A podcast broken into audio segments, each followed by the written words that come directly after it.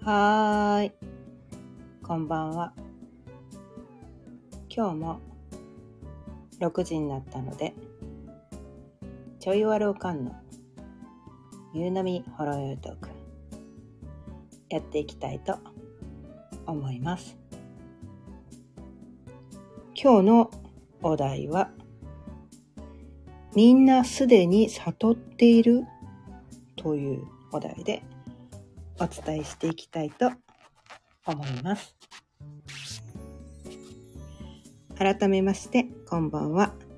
かゆねです。毎日夕方6時からだいたい30分ぐらい、その日のテーマを決めて、気づきのヒントをお伝えしています。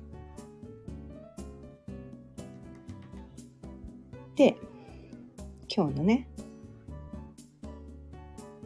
このお題「みんなすでに悟っている」というお題なんですけど。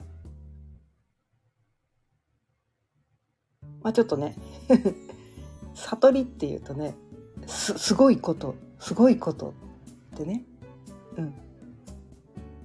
思いがちだと思うんですが、うん、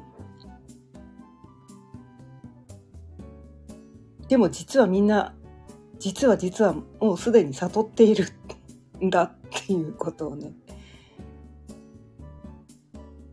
今日学んで「えー、そうなの?」みたいなあ昨日だったかな、うん、昨日昨日学んで「えー、マジで?」みたいな「マジで?」とか思ったわけですよ。でもなんかこうねそう学ぶ中でああそういうことか。というのがね分かって。なんかここれをねお伝えすることでねこれを聞いてくださった方も何か気づきがあるかなと思って今日ねこれをお伝えしてみたいんですがまあ悟りってね私あの10年以上前からねそのヨガをねあの始めて、まあ、ヨガインストラクターでもありなんか瞑想講師でもあったりするんですけど、うん、そのヨガを学ぶなくて、まあ、ヨガのゴールっていうのがヨガがまあ目指すところ、うん、で瞑想でもこう目指すところっていうのが最終的に目指すところっていうのがこの悟りだっていうところなんだけどで目指すとは言いながら目指しちゃいけないみたいなね。頑張って目指していられるものが悟りじゃないんだよみたいな。悟りに向かってはいるんだけどね。向かって方向性はね悟りの方向性をに向かってるんだけど悟りたいって思うと永久に悟れないらしいっていうの。学んで いやよくわからんとか思ったんですね。うん、えそこに向かえって言ってながら 目指しちゃいけないとかな何なのその捉えどころのない感じみたいなのがねまあ10年以上ねそこをねこう 模索し続けてきたわけなんですね。うんで悟りはなんか頑張って得られるものじゃない向こうから訪れるものだみたいな。気がついたら悟ってた。でででもそれがねその悟った状態がずっと続くわけじゃない。一瞬悟った気になるけどああそうか。って気づいた。その一瞬だけ。悟ったつもりになっても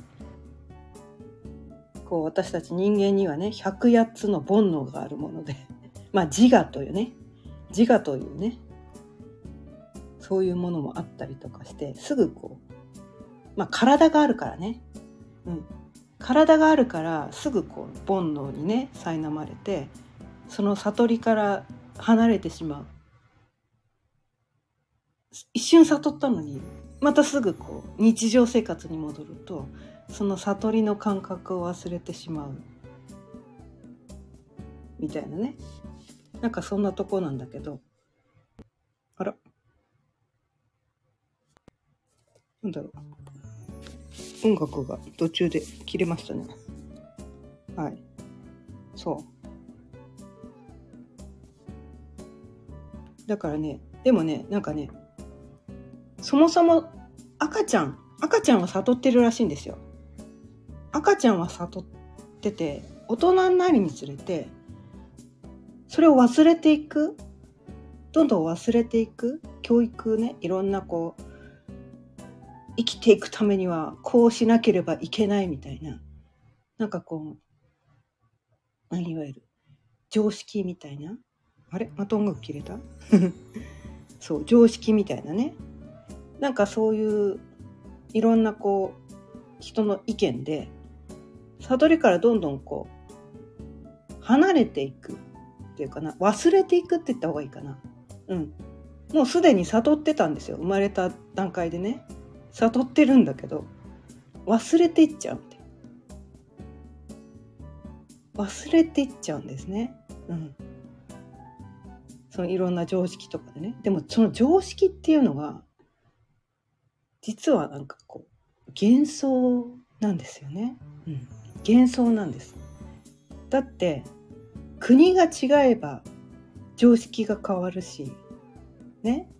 人が違えば常識が変わるしね、まあ、会社とかね職場とか学校とかそこだけの常識もあったりしますよね。あとはその家庭だけの常識もあったりとかしてあとはね国が違ったら違うし性別とか年齢が違ったらまた違うし常識がね。うん、で時代が違うとまた常識が違っちゃったりするじゃないですか。ね？その時代時代の常識も違う。ってことはそれって本当に常識なのって話なんですよ。そんなにそんなにいっぱいバラッバラなのにいやもうそれ常識じゃないよねみたいなそれ常識じゃなくないですか？みたいなうんだから常識はね幻想だと思った方がいいですうんまあ自我自我ですね、まあ、自我の罠に気づけとかね何回か前にお伝えしましたけど私たちがこのね常識だと思っていることは全て自我の声です。ね、自我の罠、ね、こうしなければいけない。このままの自分じゃダメ。ね。なんとかしなければいけない。っていうね。なんかね、そういう、本当は悟ってるのに、どっかにだからね、自分、悟ってる自分が自分の中にいるんです。ピュアな自分っていうのが。それがこの、まあ、全ての人の中にね神が宿るっていうね考え方が日本にはねありますけど、うん、その自分の中の神は悟ってるんですよだって神だから。ただ自分の中にいる神のことをね忘れてしまってその悟ってたっていうことそれそれは違うとそれは違うと。それは他の人はそう言ってないから違うんだって言って、なんか自分がその悟ってたってことをなんかね、否定する、否定するんです。それが自我の声です。うん。自分の中のそのピュアな思い、ね。それを否定する声、その自我の声があまりにも大きすぎるものだから、今のままの自分じゃいけない何とかしなきゃいけない変わらなきゃいけないねうんでこう罪悪感とかもね抱いたりとかしてここんな自分じゃダメだからもっといい人間にならなくてはいけないとかあとはねこうこの世にそもそも善悪はないんですよね。うん、まあ、プラスのエネルギー、マイナスのエネルギーっていうのがありますよ。ね、あの、磁場っていうのがね、磁場っていうのはこう、地球上にはあって N 極 S 極っていうのがあってね。磁場もあるからそれ否定してもしょうがない。あとプラスのエネルギーマイナスのエネルギーね。あります。うん。ありますね。うん。プラスイオンとマイナスイオンあるしねみたいな。男女の性別もあるよねみたいな、そういう自然の摂理っていうのかな、こうどんどんどんどん増えていくエネルギーとどんどんどんどん減っていくエネルギーっていうのもあるよねみたいな。まあまあ方向性っていうのかな？うん。どんどんこう量が増えていく。どんどん量が減っていくっていうそういう自然の摂理っていうんですか？うん。それだけは確かにあるんだけどそれ以外の常識ってないはずなんですよ本当はね。自然の摂理以外の、うん。ま、どんなにね雨が連日続いてもやまなかった雨はないとかね、うん、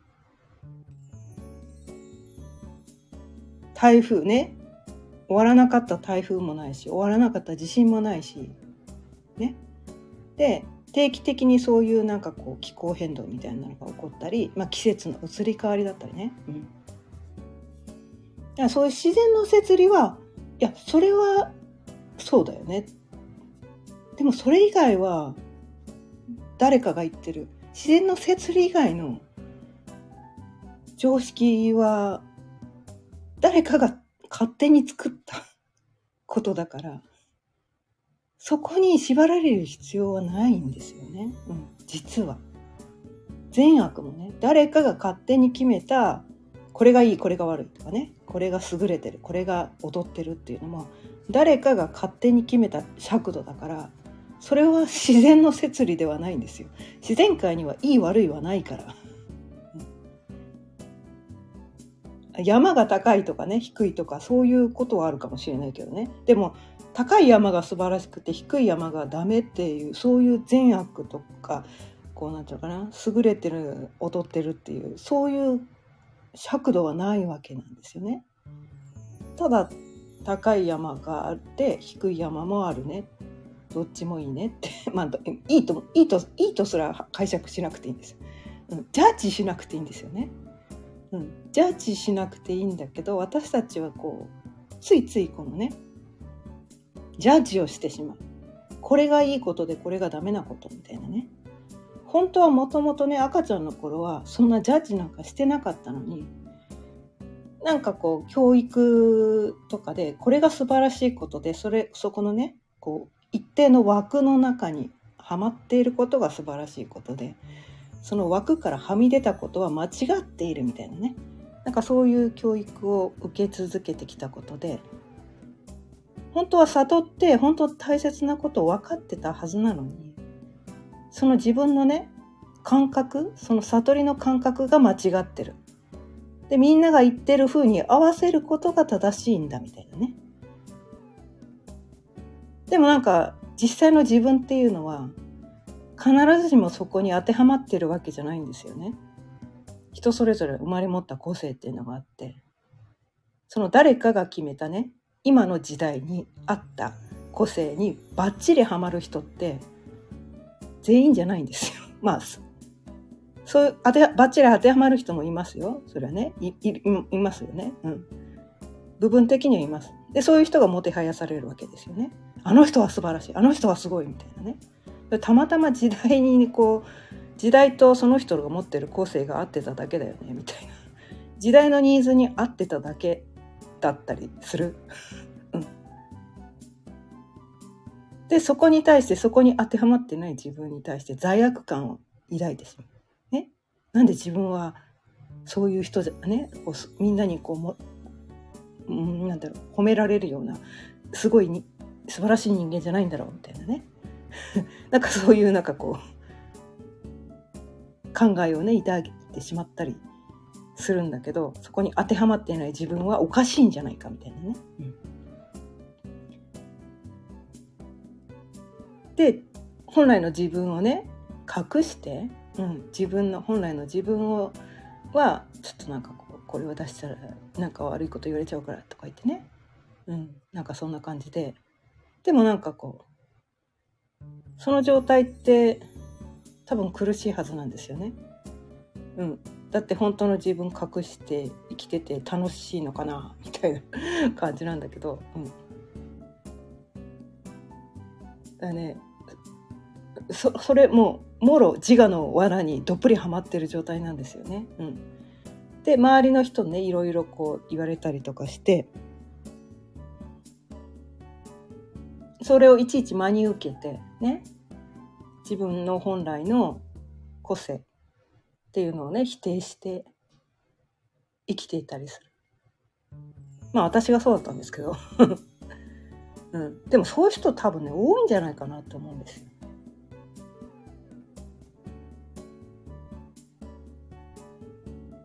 でもなんかねこのねみんな悟ってるんだけどその悟ってるってていうことを否定してるから苦しいんだよみたいな。そこだから何て言うのかな。自分が悟っていて本当の自分をただ素直に生きればいいだけなのにこう周りがそうじゃないから周りがこうこういうねこう自分みたいな人は悪く言われちゃうからうん。こういう自分は出しちゃいけないんだ。ってね。自己否定。自分責め。ね。罪悪感抱いて。一度の失敗をで自分を責めて。ね。それ失敗じゃないんですよ本当はね。失敗じゃないんだけど今のね時代のたまたまその、まあ、職場だったりね学校だったり、まあ、自分の近しい人間関係の中でそのその中でそういうすごく小さな社会の中ではそれを成功とはたまたま言わなかっただけで、ね、違うコミュニティだったり違う国だったらそれは全然失敗なんかじゃなかったりするかもしれないのに、ね、たまたまたまたまそこで失敗だと周りに認識されてしまっただけ。なのにそれをねいつまでもいつまでもこう自分でこう抱えてしまってうん。でその恐れから次の行動ができなかったりとかね、うん、自信がないみたいなね。自信を失ってしまうみたいな。なんかそういうことになってしまったりとかしちゃいます。うん、それはもうね悟りと対極の ところにいてね自我の声にどっぷりつまあの自我のね声もう自我っていうのは私がそれをやってしまったっていうのが自我の声なんです。だからそれは成功にしろ失敗にしろ私がやったっていう感覚は全て自我の自我です。私なんかいないんです。自分なんか実はいないんです。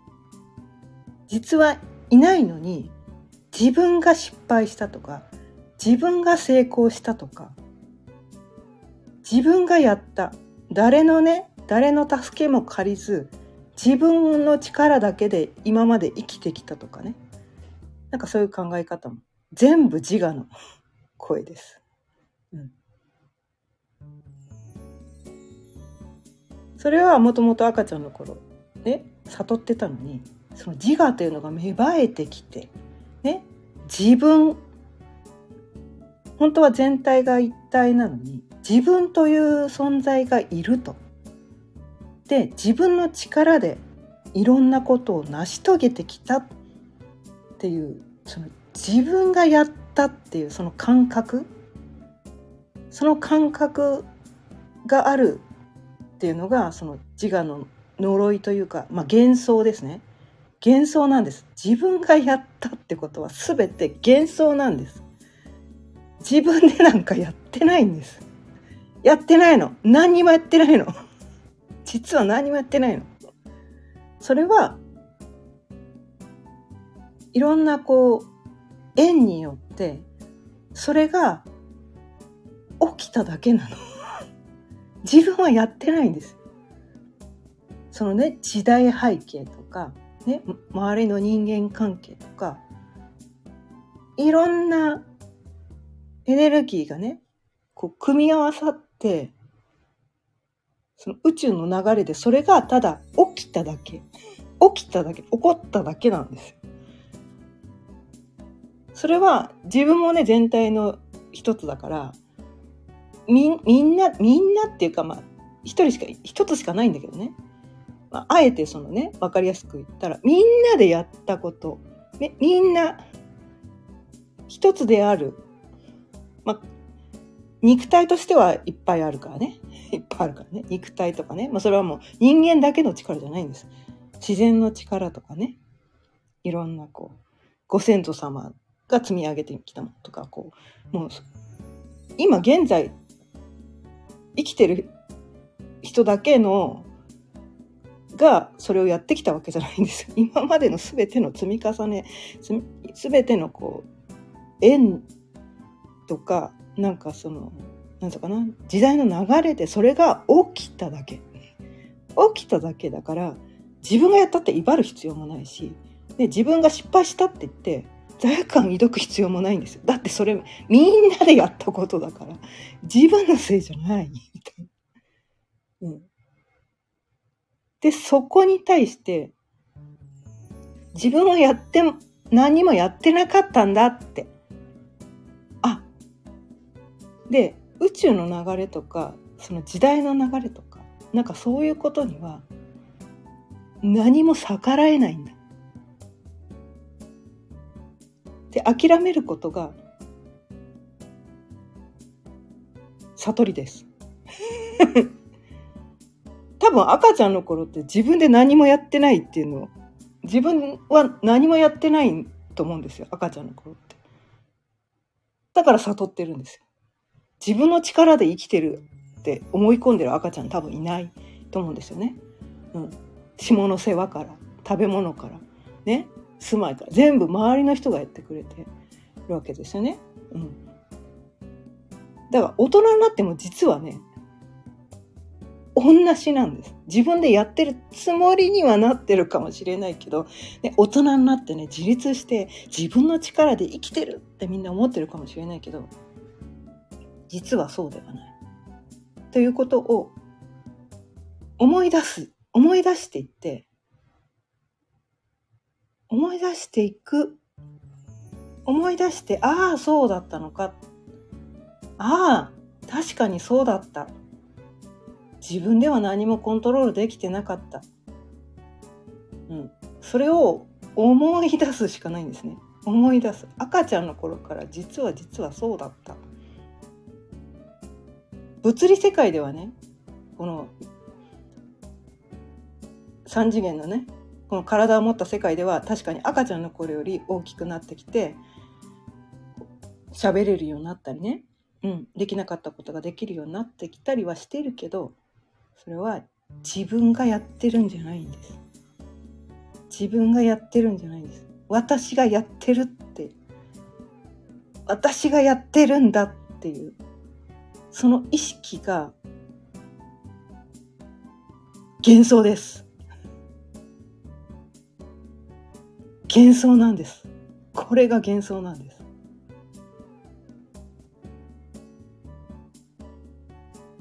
なかなかね、これね、わかんないと思います。すぐね、聞いたからといって、いや、そんなわけない。いや、私、今晩のご飯作ったしとかね、うち掃除したしとかね、毎日頑張って仕事してお金稼いでるしとかね、言いたくなる気持ち、とってもよくわかります。伊達に私も50年以上生きてきていません、うん、私が2、3歳の子供だったらね、何言ってんのあんたって 言われてもしょうがないんですけど、いや、50年以上ね、必死こいて頑張って、汗汗水な流しながら、必死こいて生きてきたんですけど、でも、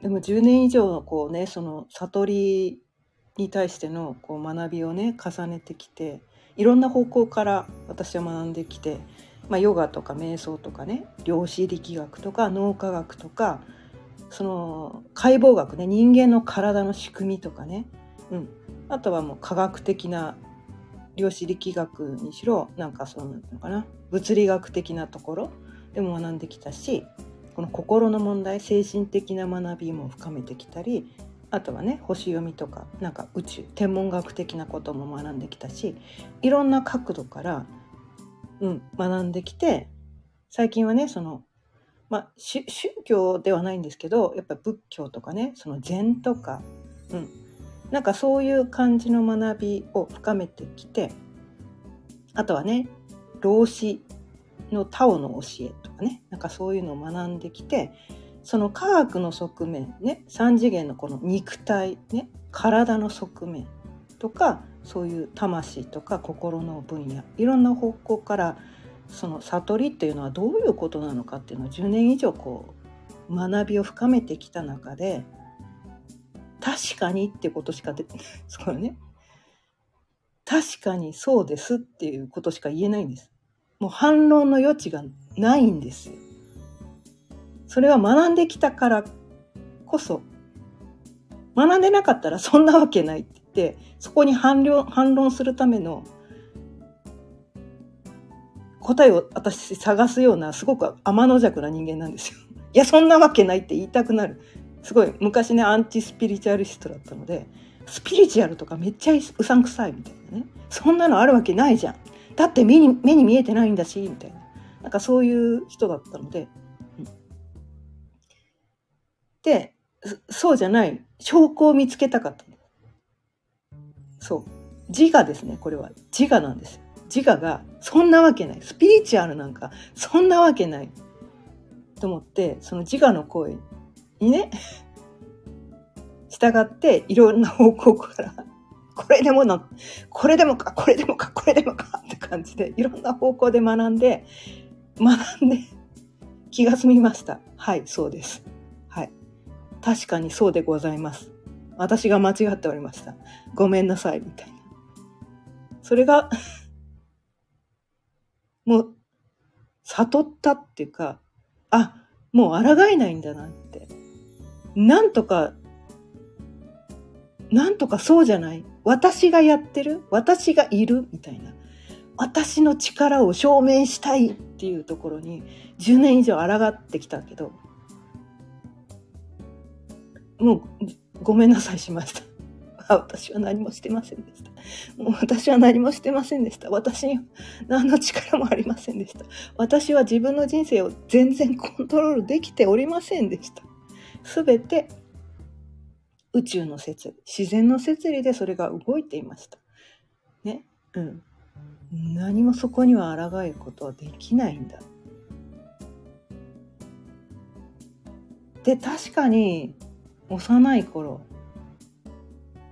何もまだ背負ってなかった頃。難しいこととかね。いろんなことを背負ってなかった頃。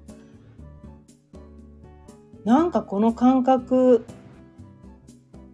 なんか言葉ではうまく説明できないんだけど感覚としてなんか知ってたこの感覚確かに知ってたような気がするそれはすごく自分のね心の奥底、ね、魂のも生まれた時のことなんか覚えてないけどなんか本当に思い出すっていう感覚なんですよね。悟りってなんかこう至るっていうのもあるけど私は思い出す自分がもともと悟ってたんだ悟ってたはずなのにそこから外れて外側ばっかり見てね、うん、世の中で起きる出来事とかに翻弄されて周りの人の意見とか、ね、いろんな出来事にこう振り回されて本当は悟ってたはずなのにそれは違うと。ね。あの感覚は間違ってたんだ。あれは気のせいだったんだって思ってそうじゃないっていうふうに自分にずっと言い聞かせてきてたなっでもそうじゃなかった。その自分の深い深い深いところの、それでよかったんだ。これでよかったんだ。頑張らなくてよかったんだって諦める。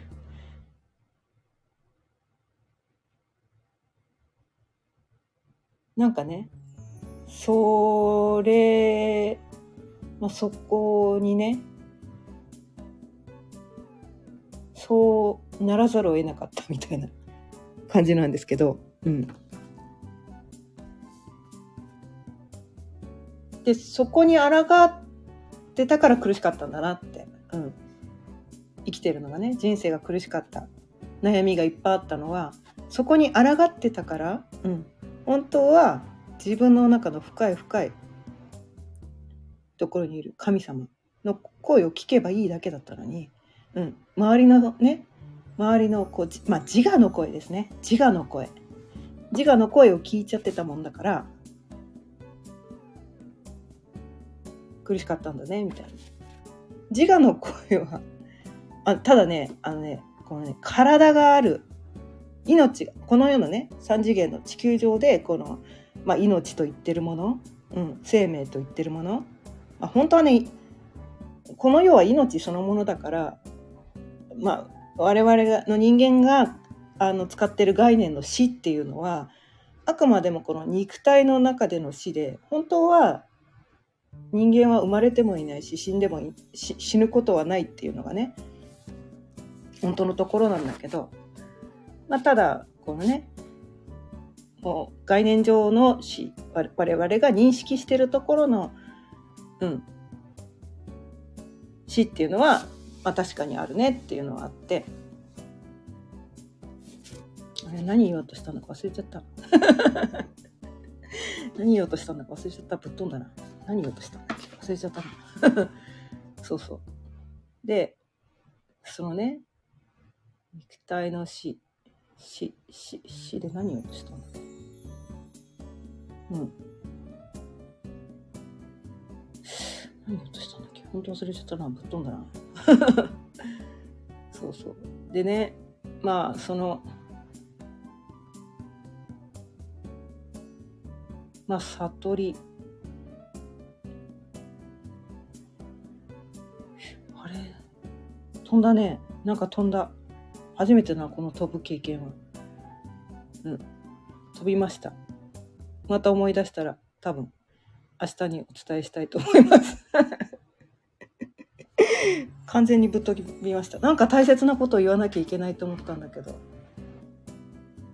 ちょっとぶっ飛びました。ということで今日はねみんなすでに悟っている。まあその悟っているっていうことをねこう認めないで自我の声を聞いてしまってる。っていうところがこう自我の声っていうのは今のままじゃダメだ。っていう声です。なんとかしなきゃっていうのが自我の声です。このままじゃダメ。このままの自分じゃダメ。あと自分を責める気持ちとか、なんかそういう気持ち、あの声っていうのは全部自我の声です。それで、そしてそれは幻想です。それは幻想です。で、肉体をね、持ってる。あ、そうそうそうそう、思い出した思い出した。そう、肉体を持っている限り、その自我っていうのは、なくならないらしいんですね。うん。肉体意識だから自我っていうのは。うん。あ、煩悩ってやつだからね。うん。だから、その、自我は、この三次元のこの死を迎えるまでは消えないから、ただ、自我と戦う必要もないんですね。うん。何をすればいいかっていうと、まあ、ここ最近よくお伝えしてる、スルースキル。自我、自我をね、だから認めるんですよ。認めるっていうのは自我を称賛して自我の声を聞くってことではなくてあ自我がこんなこと言ってるっていうのを認識するだけでいいんです。でそれはスルーする。自我がこう言ってるなっていうのを認識してスルーする。戦わなくていいんです。押さえつけようとしなくていいんです。押さえつけようとすると自我が暴走しますので押さえつけなくていいんです。戦うエネルギーを持ってしまうと自我もねその怒りのエネルギーをぶつけてきて自分の中でこう怒りがどんどん大きくなってこう暴走し始めるので、自我が暴走するとちょっとねあの手がつけられないので 自分のねその意識ではね押さえつけられなくなっちゃうからあの戦わないでくださいね。押さえつけないでください。スルーするだけで認認めてあげてください。ね字がね。あこう言ってるのね。これがやりたいのね。はいはい。って言って自分の中のその神の声を聞くっていうね。だからたまに自我の声を聞いてあげてもいいんですよ。うん。あね、美味しいものが食べたいとか言ったら食べさせてあげればいいじゃないですか。ね。でも食べ過ぎは良くないよね。みたいな感じで。そう自我とうまく付き合っていくっていうね。うん。うまく付き合っていけばいいんです。一生だって離れられないから自我とはね。うん。自分の中の一面であるから。自我とうまく付き合っていく。でも、その、それを自我にどっぷり飲み込まれるのではなく、一歩引いて、自我をなだめすかしながらうまく付き合っていくみたいなね。でも本当の自分は神的意識で高いところからそれを見ているっていうね。その感覚を持ってあげる。それがその、まあ、悟り的な感覚っていうのかな。うん。なんかそんな感じで、この世でね、起きる出来事はコントロールできない。けど、自分のね、その自我が暴走しないように、なんかそこら辺くらいはこう自分でねこうどこに意識を持っていくかっていうね。なんかそういうことぐらいはコントロールできるのかなみたいなね、うん、それを自分自我を責めるっていうね。自分を責める材料に使わない、